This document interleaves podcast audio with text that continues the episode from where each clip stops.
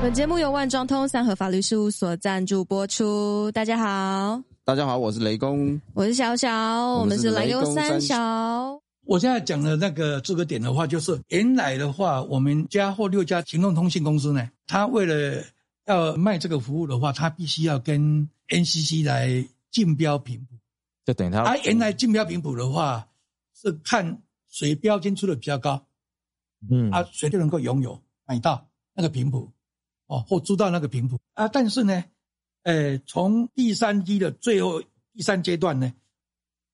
四季的三个阶段越标的话，时间是越拖越长。哎，可是这个不会说会限定一个期限，就是说那大家没有呃、哦不会啊，他们假如不停下来，只要有两家厂商哦，他不继续加码，不继续加码的话，他就停不下来。哦就变成一个资金的军备竞 赛，所以啊，会拖那么久，就是因为有人呢不认输啊，呃也是所以才会拖到将近四个月啊才出来啊。啊，所以呢，有一些业者就跟政府部门或透过立法委员跟政府部门讲，希望以后不要标的那么长。后来呢，主管单位的话就透过研究单位，希望能够引进欧洲那个除了那个标金以外呢，你要来参与竞标的话，还需要有资格点数。 那那到底是啊，诸葛点数的话，譬如说好，我每一家给你一百点，公平嘛哈，点数一样一样。但是呢，频谱的话有不同呃位置哦。你只要要来标 A 位置的话，可能需要十点；B 位置可能二十点；C 位置可能三十点。但是我总共每一家都给你一百点而已，一所加以一百点，所以你嗯你要考虑到我这一百点到底是要来配合标 A 个位置，还是 B 位置还是 C 位置还是 D 位置，你必须要衡量啊。你假如说呢，每一个你都要的话，比如说有十个位置，按、你每个十点的话，很可能你那个标金可能够，但点数不够的话，你还是标不到。哦资格点一定要到某一个对对对对标准，他才能够对对对提出自己的标金来竞标，应该说，你假如说你这个频谱你只有十个资格点，可是别人用二十个资格点来讲，就别人就可以取得这个频哦谱，就等于说我这资格点就拿来占位的对对，啊哦所以变成你要起到某一个位置的话，除了标金的高低以外，点数的高低也是很重要的。对。然后我有个疑问，就是说之前为什么会标这么久？就是说他每次的标，他是没有一有个限制，说标金要多少，还是说才能得标，还是没有，最他低以量前就是没有资格点数，嗯？就纯粹你谁出的比较高的话就拿走。那如果谁说比较高，就一次就定生死了嘛？没有没有为什么会推那么久他？会有一个他那么他他可以一直加价，一直 他可以加价一直加哦，一直就是加说，假设有人出价，他就可以再更高，对对对一对直更高。对，哎对，就变成说财力的比哦，拼难难怪会变成说天价了，这样对对这样市所以区你就看变成天价。后来创造世界纪录，变成所谓的天价嘛，嗯，就是这样。因为有人不认识啊，就继续对加码，就可就不会结标啊，对对，哦。因为老实讲，你那个我拿到了频谱之后，我后面只要从消费者身上拿钱就好了，我总会有一天回收回来。可是现在问题是，那用户数已经其实已经在 freeze 了，啊就是不会再往上增已加，经到顶了，已经到顶的了。所以你看这个五 G 它没有办法吃到饱了，所以他现在就是好要进欧洲的那个，除了竞标金以外，希望从下一次的五 G 的话，也引进资格点数的限制。引进来的话，本来我们的限制只有竞标金的限制而已啊，这样。嗯，再加上一个资格点数的话，那刚刚可以选择的空间、可行性消费金额会变得更大还更小。然后更小大家都会各自评估哎在会哪更小边嘛。对对那、啊更小的话，变成是多了。你业者可以考虑的点数会比较少，对，所以你需要花的时间呢，可能就会比较短。哎，哎，所以就不会拖得像以前那么。所以把那个资格点数引进来，最主要功能是希望呢，空间或竞标的空间呢变小了，所以缩短你竞标的时间，不要拖得那么长。老师，那所以这样子以后就不会有所谓天价的那个竞标的金额，对不对？这这对啊，因为有讲，因为就是你假如这点数的话，变成标金的话，不需要跟别人，人家最后只有剩下你而已啊，因为可能你做点数只有你，对对对，所以就是哎，可是这样的话，我譬如说啦，像中华电信哦，跟那个台湾之星都想要竞标那个频宽最大的那个频谱哦，那嗯热两门的边了。对对对，最热门那一个哦，大家都我我一百点嘛，每个人都一百点，我把九十九点都压在那边，这样子这样子不就变成说他们两个可以不断竞标，就是价格出来这样好像也也没有达到之前想要的效果。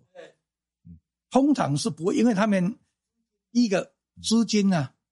有限雄哦， 雄厚程度不一样。第二个点数的话，你只要一次把它用完的话，啊，你万一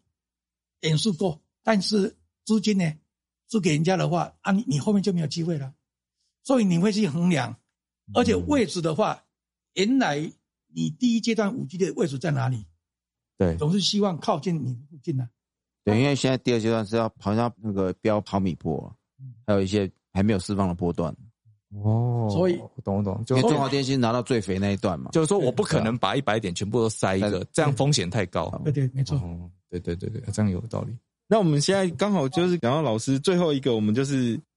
可以回顾一下我们之前的眷村改建方案对，的一种选择。建村改正方案的话，按照我们刚刚讲的，基本上第一个方案的话，就是让原住户呢在改建以后呢，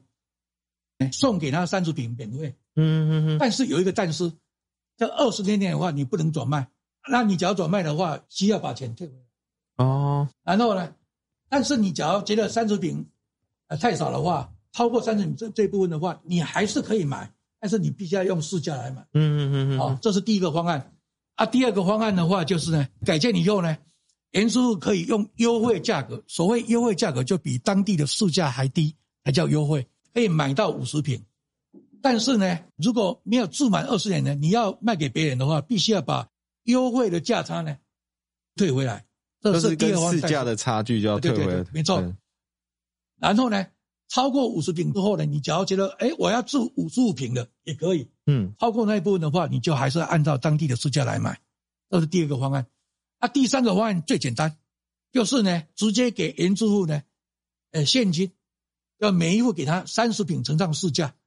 那请他搬走，然后呢，改建以后，他假如还想要搬回来也可以，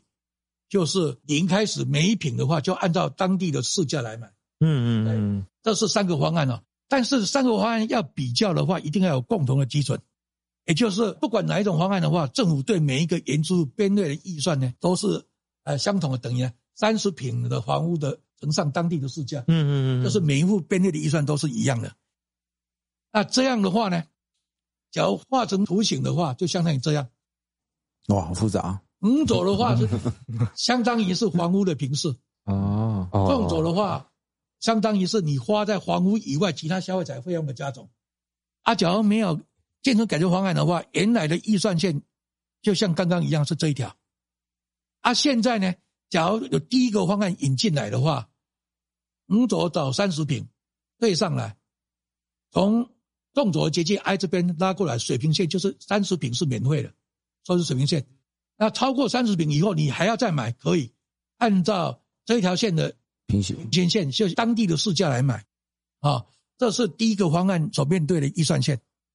啊，第二个方案所面对的预算比较复杂，我们等一下再来讲哈、第三个方案现金的话，就像刚刚给红包五百块的一样，嗯也就是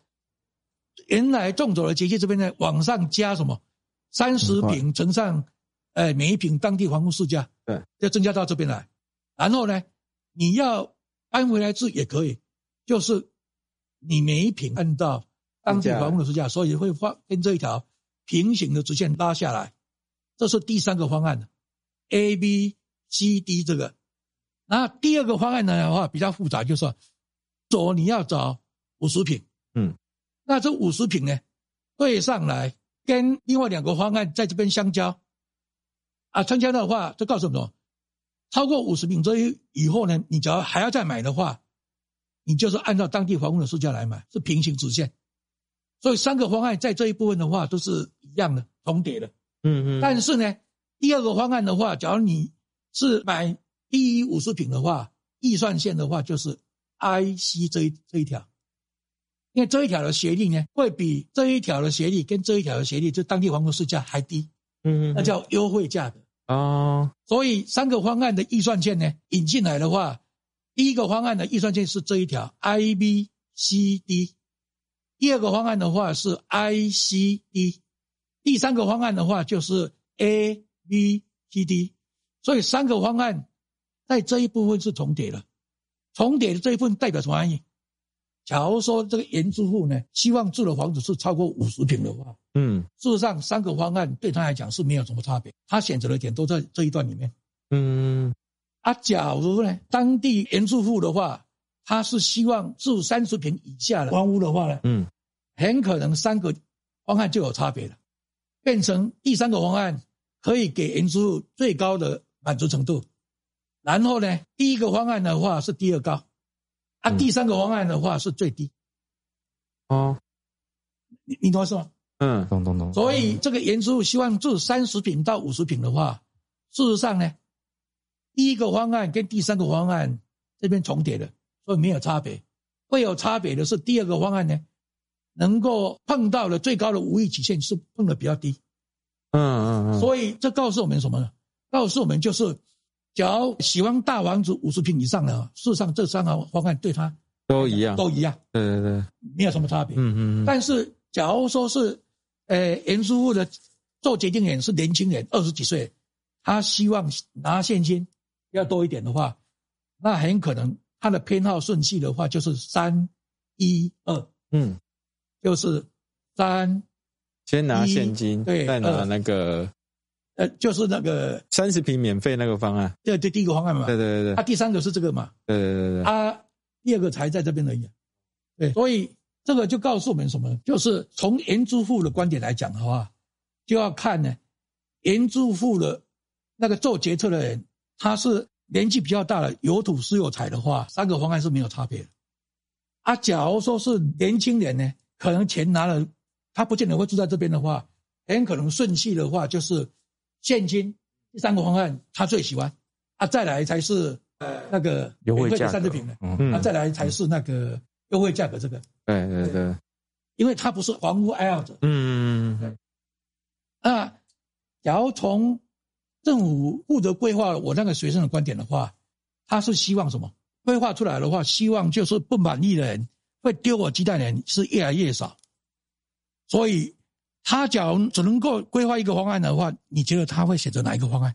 给钱的方案，因为给钱的话，最起码立于不败之地啊。对对对对对，啊啊！但是他假如可以规划成三个、四个方案的话，当然是规划越多越好嗯嗯嗯嗯嗯，啊。这样的话，因为每一个人偏好不会一样啊。对，就可以满足不同的需求，对啊就被像中老年人或是平数要的中间或更大的，对对对就被丢鸡蛋的几率就小很多了。对对对对对，啊！从另外一个观点的话，就衍生到什么？我们刚刚第一个方案跟第二个方案不是有但是吗？二十年内不能转换吗？嗯，对，啊，因为后来改成是五年不能转换而已，哎对，所以才有二零一二年那个。啊 我换某换某一位那个主委的事情，对换猪案之后的那个对对对，对对受对，害者，对，其实那个但是只要维持二十年的话，他就不会变成受害者了。嗯哦对啊，对，就就没有意愿去买了这样子，啊，因为那个二十年的但是后来被改成是五年而已。这其实就是我觉得经济学，其实假如说那时候卷改方案呢、应该是要用经济学的观点跟那些民众分析一下，看你是属于中老年人还是属于那个呃年轻人，因为我觉得让他们可以更切合的知道说自己想要哪一个卷改方案是比较好的，因为我们有三个方案给他选择。其实那时候有人去做过实验的，啊就是自助代表谢长廷呢，那时候不是跟吴敦义先生竞选高雄市市长嘛？嗯嗯啊，他在左营那边，在投票前的一个月呢，他推出来什么现金方案？嗯哦哦所以难怪他推出来以后呢，让左营那边的得的票是比一级的还高，所以最后面他才能够赢一千多票，呃，当选了。哦，所以那时候就有人做过实验了，嗯就是我们刚刚讲的，你假如推出那个现金方案的话，最起码可以让你立于不败之地。嗯嗯嗯，就其实这是最最优惠又不会做到任何损害的方案。对对对，因为每一个人都没有受到什么。啊对对对对对对。但前提是那个估价是公平的。